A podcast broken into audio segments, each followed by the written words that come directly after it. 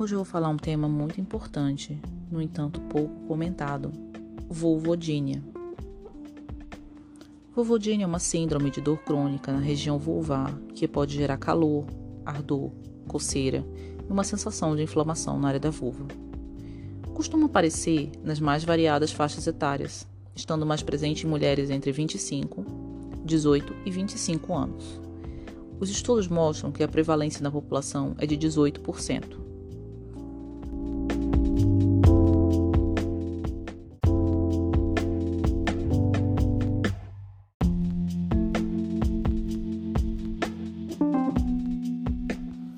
Mas o que causa a vulvodínia?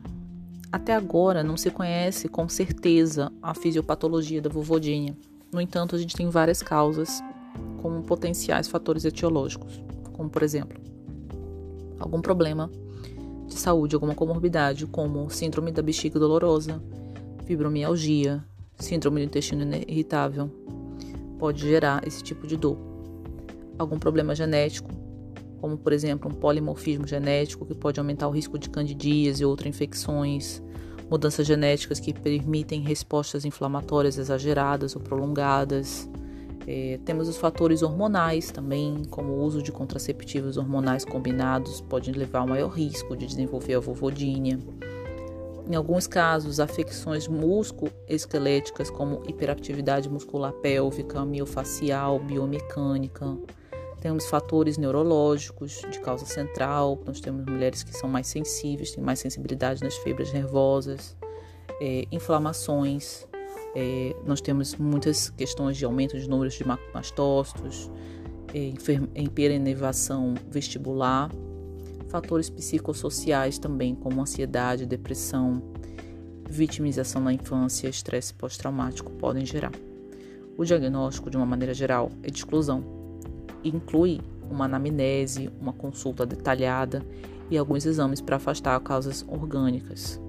Então é muito importante que se tenha muita cautela em dar o diagnóstico da vulvodínia.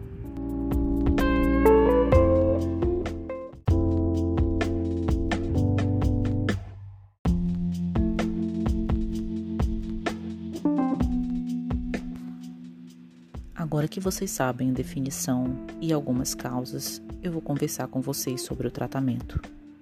O tratamento da vulvodínia é multidisciplinar. Envolve psicólogo, psiquiatra, fisioterapeuta, ginecologista. É fundamental poder investigar todas as causas e fazer um tratamento abordando vários fatores, como por exemplo, os cuidados dos locais. Cuidados locais como afastar fatores irritantes, usar produtos neutros, roupas íntimas brancas de algodão, evitar lubrificantes de silicone, oleosos e dar preferência hidratantes à base de água. Até a dieta tem relação também. Usar uma dieta com mais cálcio ajuda na redução dos níveis urinários de oxalato, que podem ser irritantes. Os cremes lubrificantes durante a relação sexual e anestésicos tópicos também são aliados importantes. Em alguns casos, que o problema é realmente deficiência hormonal, a estrogênio-terapia tópica pode diminuir a severidade dos sintomas. Os sedativos tópicos, como a como gabapentina local, também podem ser excelentes aliados. Antidepressivo tricíclico, que ajuda na melhora da dor crônica, fisioterapia local, algumas vezes cirurgias com é, intuito de remover a hiperplasia neural. É, o laser também pode ajudar bastante. O que é mais importante é identificar a vovodinha, que muitas mulheres elas não conseguem ter o diagnóstico, muitas vezes sofrem e não entendem que isso não é normal, que elas precisam procurar ajuda. Se você identificou, se você se identificou com esse quadro ou conhece alguém que sofre disso, encaminhe esse podcast para ela poder buscar ajuda.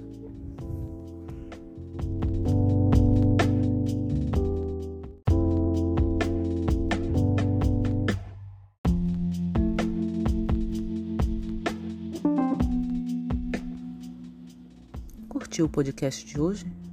Espero que tenha gostado. Se você gostou, compartilha com suas amigas e me siga no canal do Instagram, Doutora Jaqueline Mazotti. Até a próxima!